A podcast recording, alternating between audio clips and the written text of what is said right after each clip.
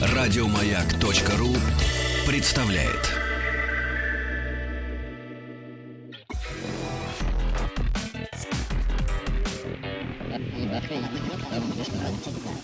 Объект 22. Объект 22. Еще один шаг на пути к искусственному интеллекту. Роботов собираются научить блефовать. Э, Но пока речь идет только об игре в покер. Робот Клаудику, который натаскан на покер, пока проигрывает людям, но его создатели уверяют, что люди ошибочно полагают, что блеф — это психологический маневр. На самом деле это стратегический маневр, и значит, все можно рассчитать. Это все говорит о том, что это скоро действительно появится депрессивный робот, отрицающий смысл всего сущего. Хотя, с другой стороны, в общем, что это я? У меня уже есть один такой. А, Я Евгений Стаховский, и возвращаясь к вопросу, в том числе и о смысле жизни, рад, что ко мне заглянул Владимир Игоревич Стрелков, кандидат философских наук, доцент кафедры истории зарубежной философии философского факультета РГГУ. Владимир Игоревич, здравствуйте. Здравствуйте. Да, спасибо, Отлично. что нашли на меня время сегодня, и надеюсь, э, вы хорошо добрались. Я... Прекрасно. Да, ну, это радует, конечно. А, Я, честно говоря, когда думал о теме, которая сегодня у нас так во главе а, угла, в общем, понимаю, что какие-то основы всего этого дела, они, в общем, понятны.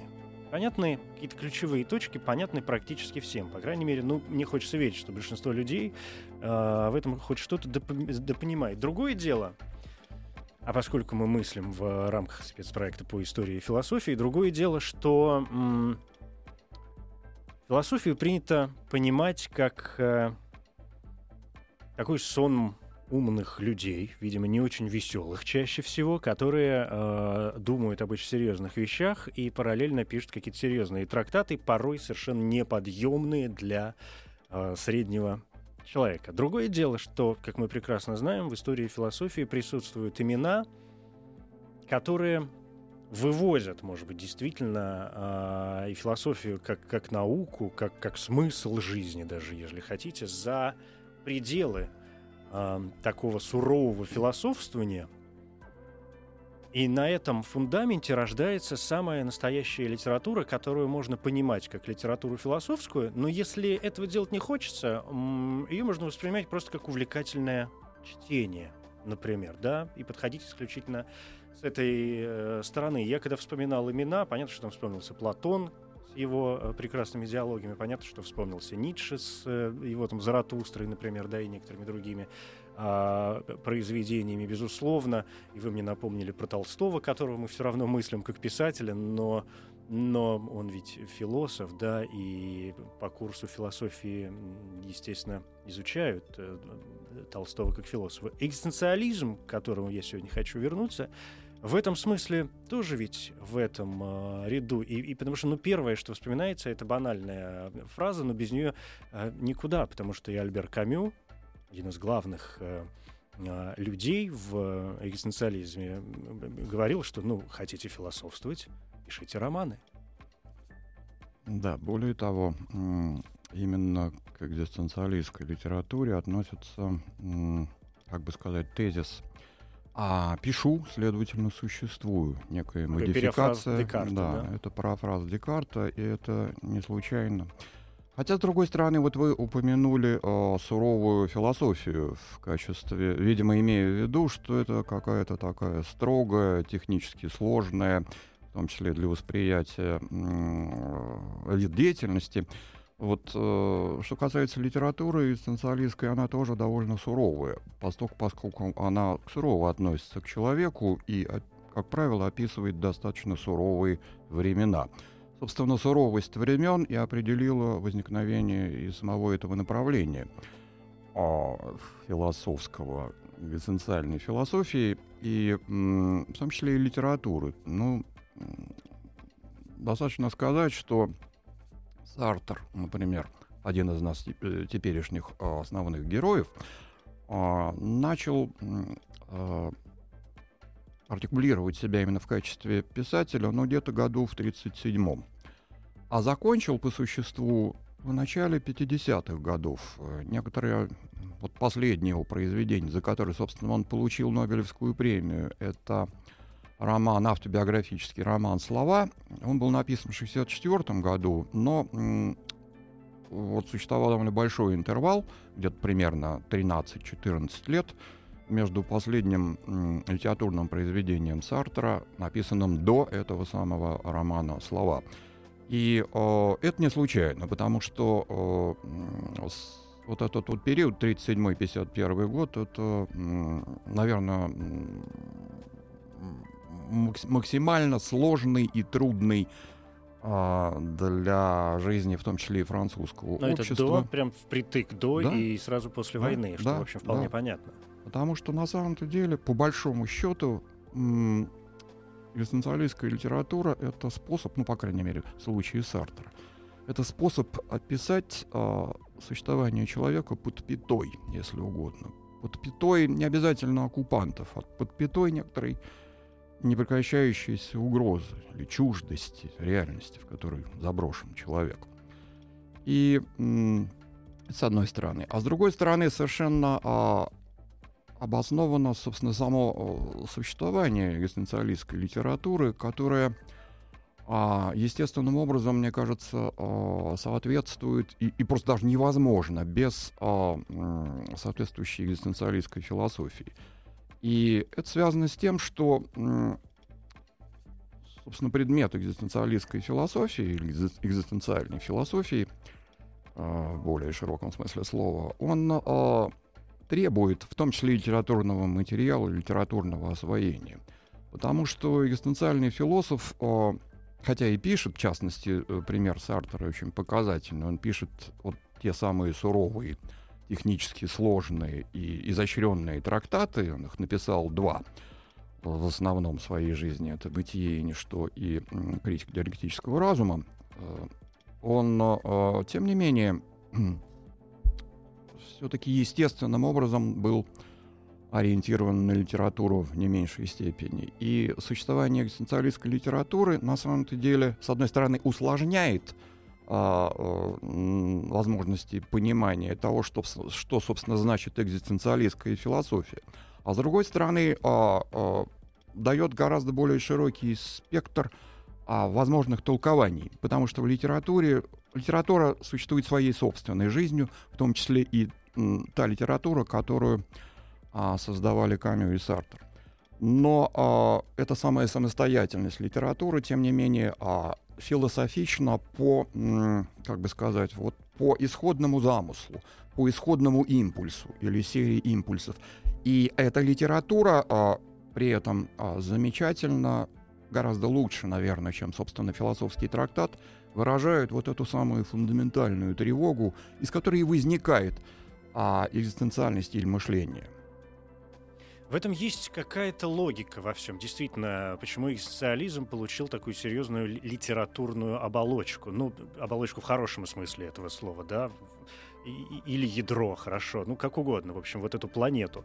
Потому что, если я правильно понимаю, если экзистенциализм — это человек, а, но не просто человек и не просто место э, человека в мире, но и человек в, в пограничных ситуациях, да, человек в тревожном мире, человек, э, которого запустили в этот мир против его воли, да, на что э, он не давал никакого согласия, и который вынужден жить э, со всем тем, что вокруг него происходит, то, ну, действительно выглядит очень логичным, э, зачем описывать тревожное состояние человека каким-то может быть, не вполне понятным большинству людей, оказавшихся в этот период времени, да, в в 30-е, 40-е, 50-е а, годы приблизительно в одном состоянии, а, описывать этот мир непонятным а, языком психологических или философских э, терминов, если можно поместить героя, да, в, в центр повествования, в ситуацию, создать литературным способом вокруг него всю вот эту тревогу, чтобы показать его то ли ничтожность, то ли величие. Безусловно. А, только я хотел бы уточнить. э, Экзистенциализм это... То есть фактически это, конечно, э, речь идет о человеке и исключительно о человеке. Но нацелен экзистенциализм именно как философия на бытие. А человеческая реальность, определенным образом подмеченная, повернутая, если угодно, она как раз позволяет и выйти к этому самому бытию. Причем именно выйти, а, но не схватить каких-то логических формулах, не рационализировать, а показать, дать понять, что это самое бытие а, как-то контактирует с нами через некоторый специфический опыт экзистенциальный. И вот этот опыт а, как раз лучше всего выражается, если он вообще выразим, а, не через а, логические формулы, не через а, как бы такой трактатную структуру, а через а, вот эту вот многогранную, неожиданную, в том числе для самого автора, автора этого самого текста, а, через ощущения, через, через настроение. ощущения, через эмоции, через состояние, через ситуации, наконец, которые погружен человек и на которые он так или иначе реагирует. И через на самом деле невозможность, то есть в этом фиксируется невозможность некоторого определенного, однозначного а, ответа на вопрос, например, каков смысл человеческой жизни. Вопрос ведь о смысле предполагает не а, столько ответ на него, сколько непрекращающееся вопрошание а, по этому поводу. И, собственно, вот это вопрошание и его непрекращаемость, и загадочность реальности, да, лучше всего, наверное, может быть выражена все-таки литературными средствами или, во всяком случае, и литературными средствами тоже. Да. А кроме того, а, вот именно в французской историко-философской традиции, вообще интеллектуальной традиции, вот этот симбиоз литературы и философии – довольно распространенные вещи. Начался они в 20 веке и даже не в 19, а вот еще, наверное, в 16 веке, когда, собственно, французский национальный дискурс, если угодно, интеллектуальный, и сформировался. И в основании этого дискурса тоже достаточно экзистенциальный философ, хотя э, самого термина у него, допустим, экзистенции не присутствует, был Монтень, который и философ, и литератор, вот в очень сложном, но очень сложной конфигурации представлен в истории мыслей. Читать его интересно. Вот я как студентам своим например, говорю, что а, Монтень очень хорошо читать перед смертью. Это относится и к многим другим писателям. Но вот э, философский трактат перед смертью читать, наверное, не будешь. То есть это некоторая гораздо более жизнеохватная реальность, которая выражает себя литературным образом.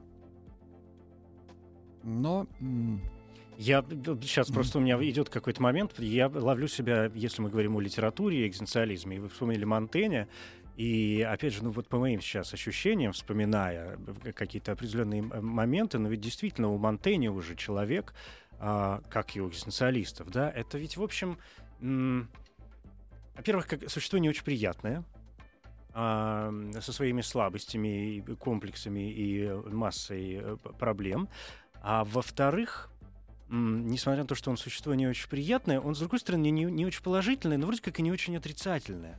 Потому что, а, ну, возвращаясь к экзистенциализму, и если мы берем там основные уже литературные моменты у двух главных авторов, да, это Сартер mm-hmm. и Камю, которых мы вспомнили, то понятно, что и в «Тошноте», и в «Чуме», и постороннего отдельно э, главные герои, они, в общем, могут вызывать у нас какую-то гамму э, чувств, но по большому счету они такие обычные люди, которые просто думают действительно о своем месте в мире и о том, что на них э, идет. Это и вечный пресловутый экзистенциальный страх э, Ракантена в «Тошноте» и э, доктор Рия в э, «Чуме», в романе, где мы понимаем в очередной раз, может быть, не лишнее об этом сказать, что чума — это же, в общем, не, не то заболевание, да, вот это вот э, конкретное заболевание, о котором идет речь. Чума — это же образ совершенно другого а, процесса, происходящего в обществе.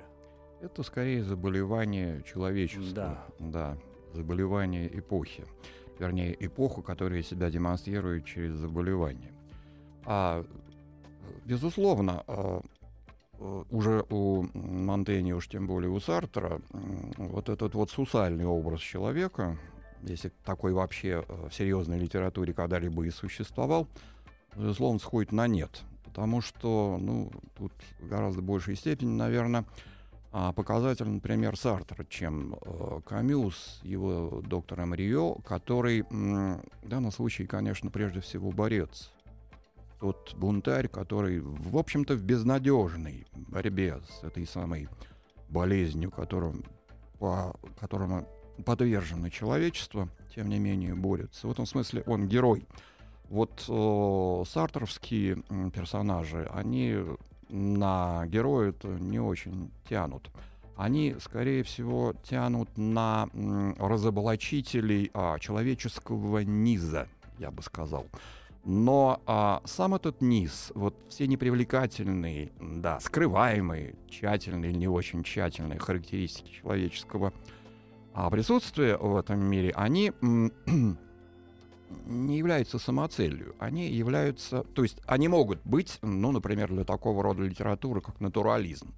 Вот, например, у Золя, э, который тоже занимается, если пользоваться выражением классика, срыванием всех и всяческих масок, вот задача заключается в том, показать, э, чтобы показать человека во всей его разности, да, в том числе и во всей его неприглядности. Но французы вообще, как мы выяснили, очень это дело любили. Золя. Гюго давайте вспомним со всеми его чудесами, да. Э, ну, наверное, и Гюго тоже. Хотя все-таки э, романтизм романтизм как или, так или иначе романтизирует. Вот натурализм натурализирует, mm-hmm. а вот экзистенциальный философ и писатель, соответственно, он э, как раз скорее антинатуралист. Потому что на самом деле его задача не в том, чтобы просто показать человеческий низ, условно говоря, а для того, чтобы, а в том, чтобы через этот самый низ обнаружить некоторую вот условие, в котором существует человек. Условия, прежде всего, бытийные условия. То есть то, как она относится, как он взаимодействует э, с реальностью, с подлинной реальностью а эта а, реальность подлинная, свою подлинность демонстрирует через вот некий предельный опыт, который, собственно, и называется экзистенциальным опытом, или у некоторых философов он назывался, собственно, экзистенциалами.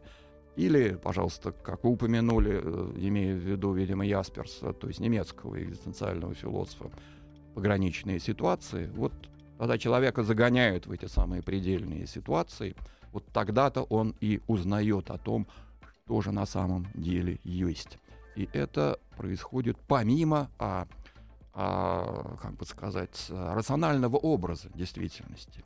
Вот, собственно, и для Сартера, для Камю, ну, в частности, для Камю, чрезвычайно характерно вот это вот выпуклое выражение абсурдности реальности. А абсурдность это заключается просто не совпадении, а того, чему человек стремится, каковы его чаяния по отношению к действительности, в которой он существует, и самой этой действительности. Действительность для э, Камю это просто чужая реальность. Она недоступна вот именно а, тому светлому, ясному, прозрачному а, сознанию человека, который, который выкристаллизовывается прежде всего именно в философию, с которой мы начали.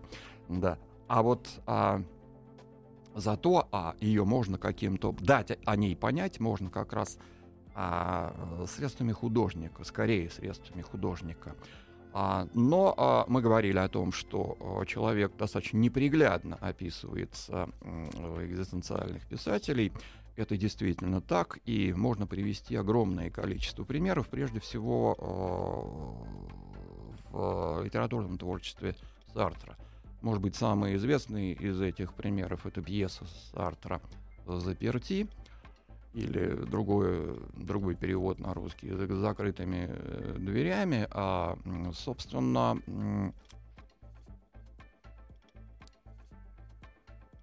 это пьеса, в которой действует три человека, а, две женщины и одна мужчина, а, один мужчина. А, они находятся в одной комнате на протяжении всего всей пьесы.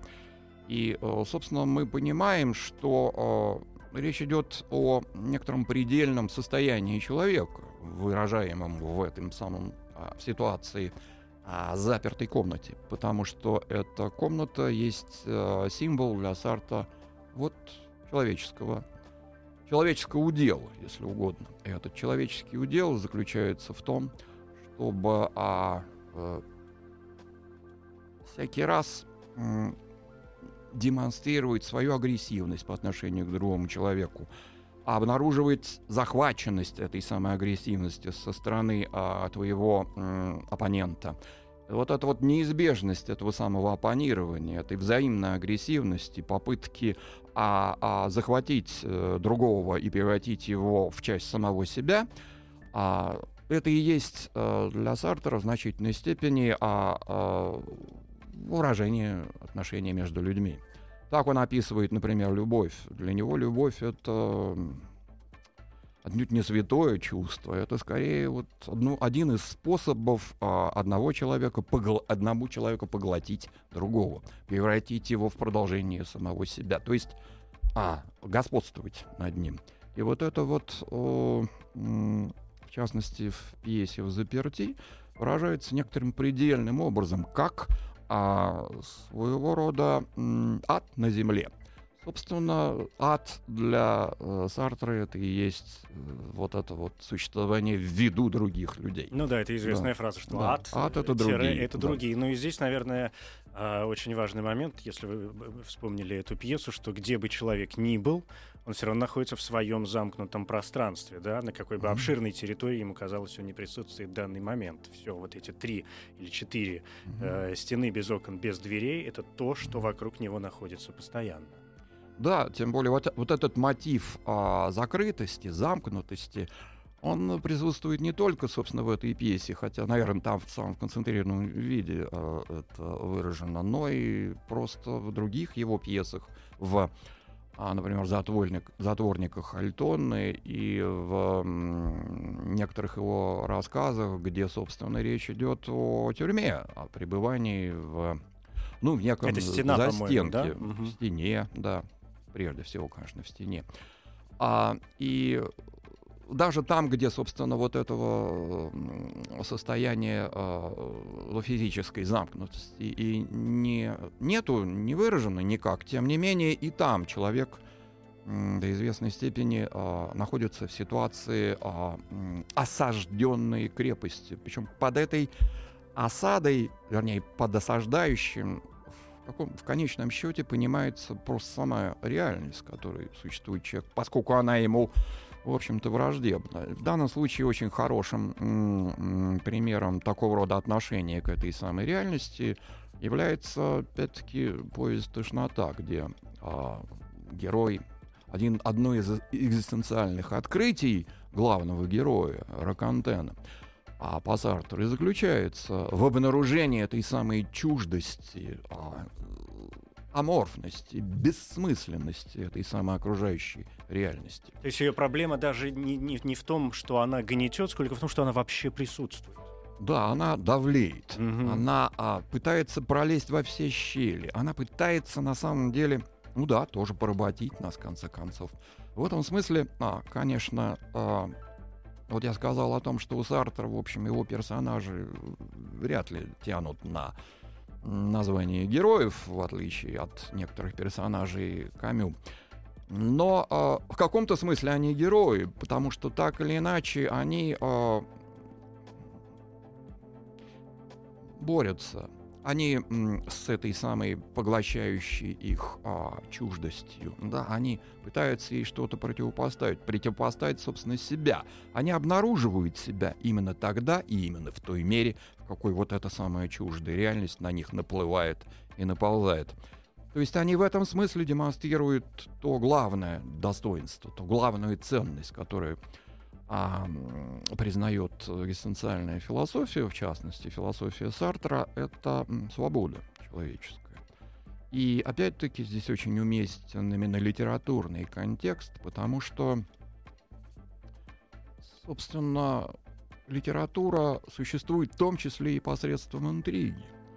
А интрига или ситуация — это и есть в конечном счете то, каким образом человек обращается с своей свободой. Насколько он а, готов эту самую свободу отстаивать, да, и в этом смысле продолжать себя в будущее, проецировать себя в будущее и менять себя. А, и, и в настоящем вопрос будущего тоже для социализма, как мне кажется, очень важным. Но если не возражаете, давайте об этом через минуту. Объект 22.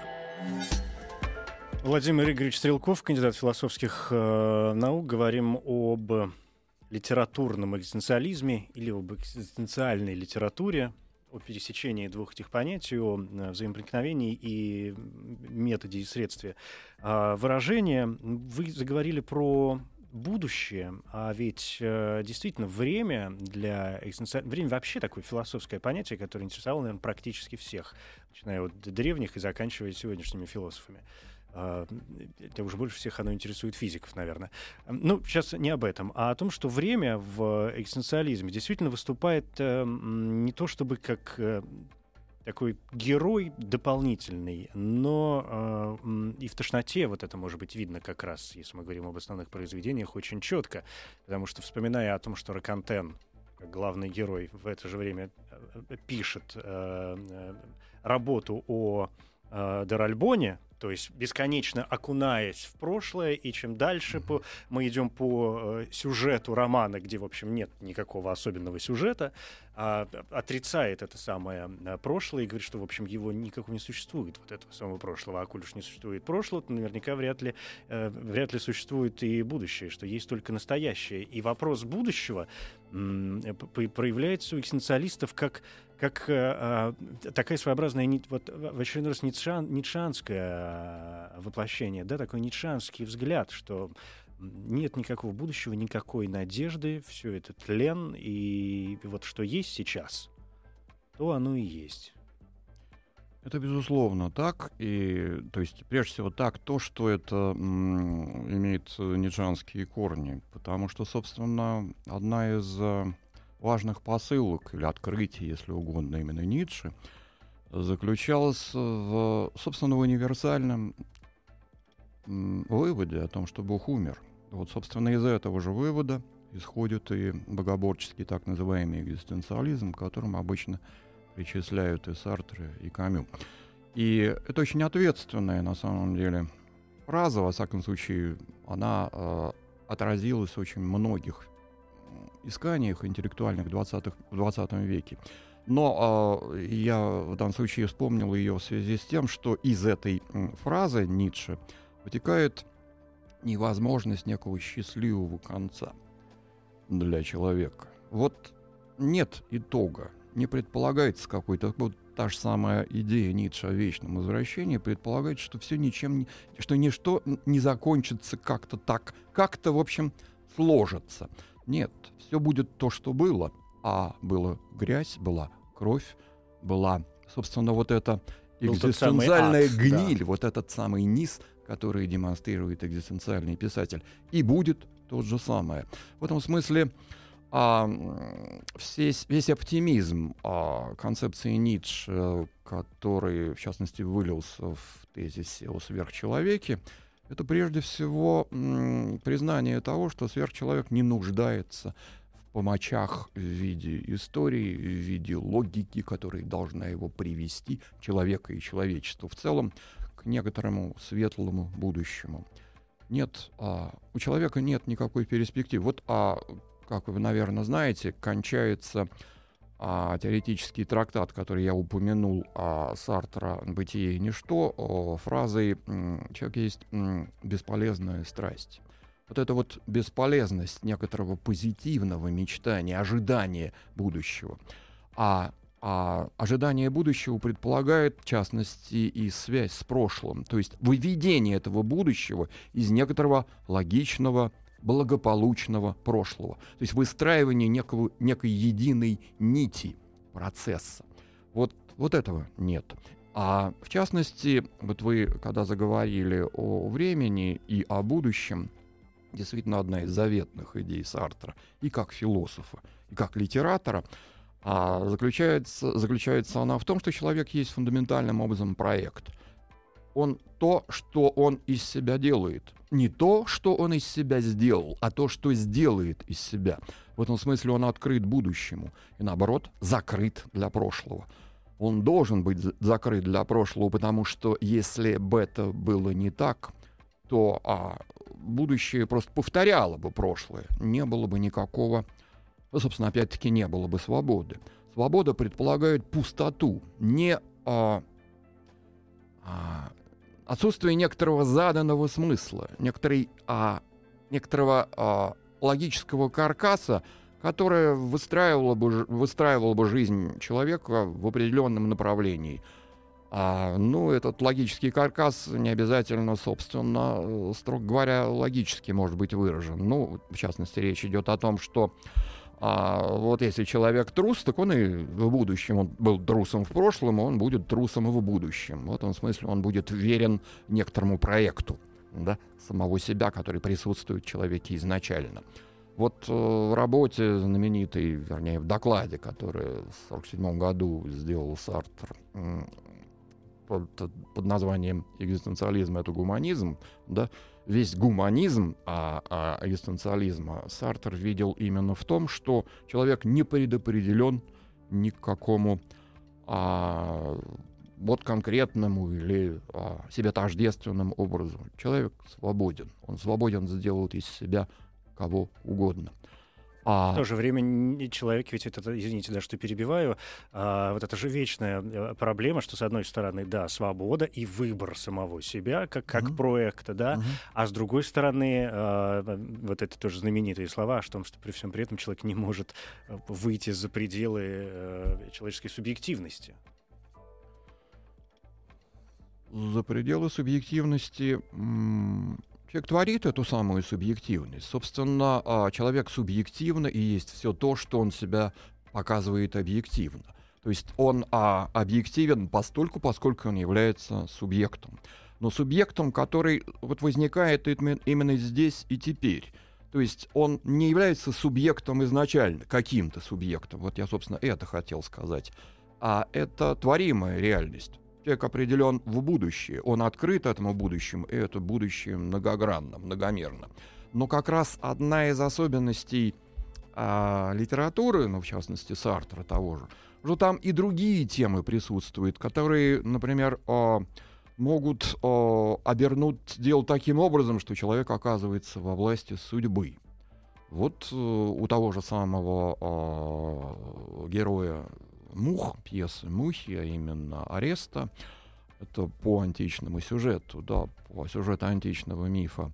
Вот э, человек, э, арест оказывается обречен на эту самую борьбу и в конечном счете на поражение. А в борьбе, э, ну, неким универсальным роком, да, порядком, выражающимся в, в Юпитере, вот, в основном если угодно, во владыке, который господствует в этом мире. А сам арест, убивая э, мать, мстя за убитого ею отца и убивая его любовника, он э, пытается стать против вот этой самой м, определенной и однозначной э, э, картины или устройства мира. Он пытается бунтовать. За что? Он несет наказание как раз в виде этих самых мух, которые выражают а возмездие, выражают э, власть э, Ириней. И э, в этом смысле нельзя сказать, что э, арест победил Рок. И во многих других э, текстах э, литературных э, Сартер вот как-то обнаруживает эту самое всевластие рока, и в этом смысле умаляется именно человеческая свобода. Та же самая стена, о которой вы упомянули, а, тоже, казалось бы, да, чем кончается этот э, рассказ? Рассказ, да. Рассказ тем, что главный герой находится в тюрьме, и он приговорен к расстрелу, и в качестве, ну, если угодно, такой, и, такого издевательства над своими мучителями и палачами, он а, а, просит выдать а, местонахождение его соратника по борьбе, он о, указывает место, где он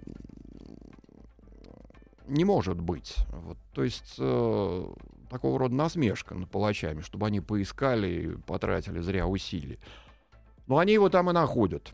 А, как известно, на кладбище. Где указывает снова, на где кладбище. снова проявляется, конечно, и вот, вот здесь проявляется судьбы, это, фатума, да, да, а, рока, а где судьба, фатум, рок и все остальное, снова возникает вопрос Бога, но об этом через секунду. Объект 22.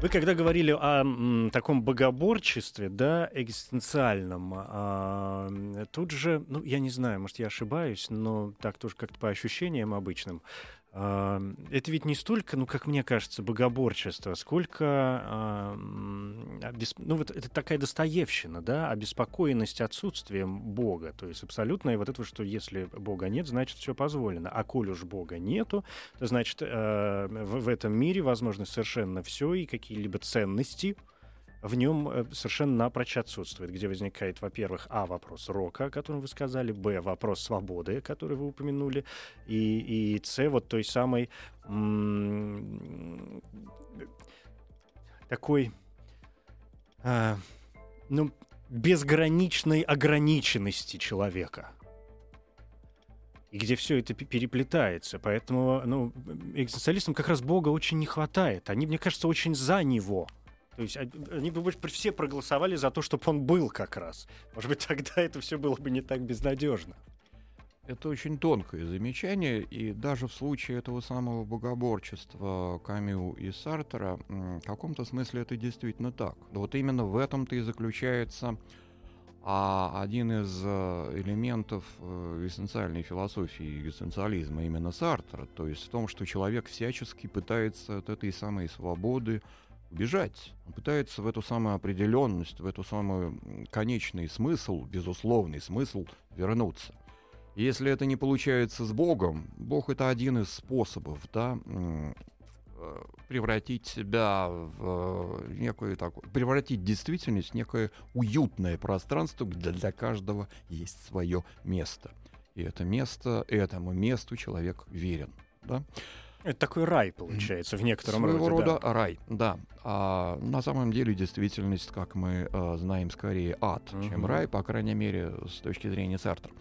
Так вот, э, вот можно придумать Бога, да, а можно заняться неким литературным творчеством для Сартра очень актуально, поскольку а как бы замысел заключается в том, чтобы через посредство литературы а, опять-таки превратить себя в некого некого носителя смыслов определенных. Но это да? опять же проект, да? Это тоже проект, но а, это проект нацелен на то, чтобы а, завершиться, то есть стать кем-то, превратиться, наконец, в некоторую м, осмысленную реальность, сделать из себя некоторую осмысленную реальность. А, э, либо э, либо, например, опять-таки в, отношениях между людьми, да, э, поглотить другого человека, превратить его в часть самого себя. В любом случае для Сарта это некий способ бежать от свободы. Но на самом деле это бегство от свободы а, обречено на неудачу. Человек настолько свободен, что а, вы, вынести эту свободу трудно. И, собственно, Бог это один из способов, да, один из проектов эту свободу избежать потому что Бог всегда предваряет всякую действительность. Собственно, одна из специфических особенностей а, Бога да, заключается в том, что Он является началом всего, в том числе и каждого отдельного индивида. Так вот, э, по крайней мере, как философ, Сартр занимается тем, что он пытается это самое начало отсечь и превратить его в некий конец. То есть из прошлого универсального человечества сделать неким конкретным будущим, которое на самом деле может а, реализовываться в виде какой-то религии, да, в виде какого-то личного верования, но которое на самом деле не будет удовлетворять вот это самое стремление к концу, к завершенности. И в этом смысле человек действительно бесполезная страсть. Страсть к тому, чтобы стать. И она бесполезна, потому что человек никогда не может стать кем-то раз и навсегда он всегда находится в этом самом в веере возможностей. И эти возможности и сам этот веер бес, бесконечно и беспрерывно восстанавливаются со всяким следующим решением человека. И это решение в конечном счете это то, что о, создает настоящее, а направленное в будущее. Это то, что создает человек. Человек есть свобода да, реализующийся да. в поступке. Ну вот э, что-то сейчас только я подумал о том, что м- все, вы так вот как-то раскрылись чакры. Э, вопрос свободы и этого знаменитого ад — это другие. И вопрос, кстати, рока — а, ведь э, совершенно неудивительно, почему, скажем так, э, популярен посторонний э, Камю, да, это повесть где, э, напомню, там одна из ключевых точек, э, человек, которого обвиняют э, во всех практически смертных грехах, переговаривает в конце концов к смертной казни, его же обвиняют в том, что он не плакал на похоронах своей матери. Ну, знаменитый вот этот да, момент. А, тем самым выражая отношение к этому человеку, что он, не знаю, жестокий, сухой, вообще неправильный да, человек. А, где как раз его свобода в том, что он волен делать все, что угодно, какая разница, почему он плакал или не плакал, это его личное дело. А, вопрос э, ад — это другие, что человек вынужден, опять же, в полном своем одиночестве пребывать в мире, где полно других людей, которые за него, получается, в данном, э, допустим, произведении решают, как он должен был там или сейчас должен себя вести, а в-третьих, вопрос вот того самого рока, потому что эм, природные явления, когда он э, говорит на суде, что выстрелил, потому что ему солнце там как-то блеснуло в глаз, и он не видел, э, куда стрелять, то есть внезапность появления светила, которое и привело к трагическим э, последствиям, вот она снова судьба, вот он снова рок. Ну, действительно очень показательный пример э, повести «Посторонний», причем э, она в некотором смысле даже, вот, ну, по крайней мере, не соответствует, даже противоречит вот этому самому замыслу а философскому Сартера, о котором мы до этого говорили. Потому что на самом-то деле в этой самой повести в наибольшей, наверное, степени а у Камю реализована вот эта вот, если угодно, мечта средиземноморская о неком слиянии человека с а, природой, с действительностью. И вот э, Мерсо, угу. вот как раз Герой, этот да. самый угу. а, а, этот персонаж, он это вот слияние и осуществляет. Это слияние предполагает на самом деле невинность. Потому что действительность невинна. Вот эта самая солнечная реальность, это, это море, этот песок, это солнце, да, это небо, да, это а, самодостаточная. А, это мир, да, это самодостаточная реальность. И, собственно, этот персонаж пытается, ну, не, несознательно, в смысле сознания у него там не все в порядке, это верно. Он не, э, не достаточно уверенно а, рефлексирует по поводу собственного поведения. Но то, что он это не может делать, как раз именно и позволяет ему вот оказаться ослепленным этим самым социумом и забыть а, если угодно, о том, как должно вести себя человеку. То есть в данном случае, опять-таки, а, а, Мерсо судит за то, что он чужой, собственно. А, и а, одним из проявлений того, что он чужой, является то, что он не, плачет, не плакал на похоронах своей матери. Как не плачет природа, как не, а, как не следует а, каким-то а, этическим принципам действительность сама по себе. Вот он а, природное существо, он не специфически человеческое существо, потому что специфически человеческое существо это то, которое а, следует каким-то специфическим правилам, прежде всего этическим правилам. Он никаким в данном случае правилам не следует. Он следует своим природным влечениям. И это а, ставит его вне общества. Но это вот та самая природа, которую мы так и не научились, к сожалению, э, понимать, и бог знает, поймем ли когда-нибудь. Спасибо большое. Владимир Стрелков, кандидат философских наук, доцент кафедры истории зарубежной философии философского факультета РГГУ. Спасибо. Спасибо вам за внимание.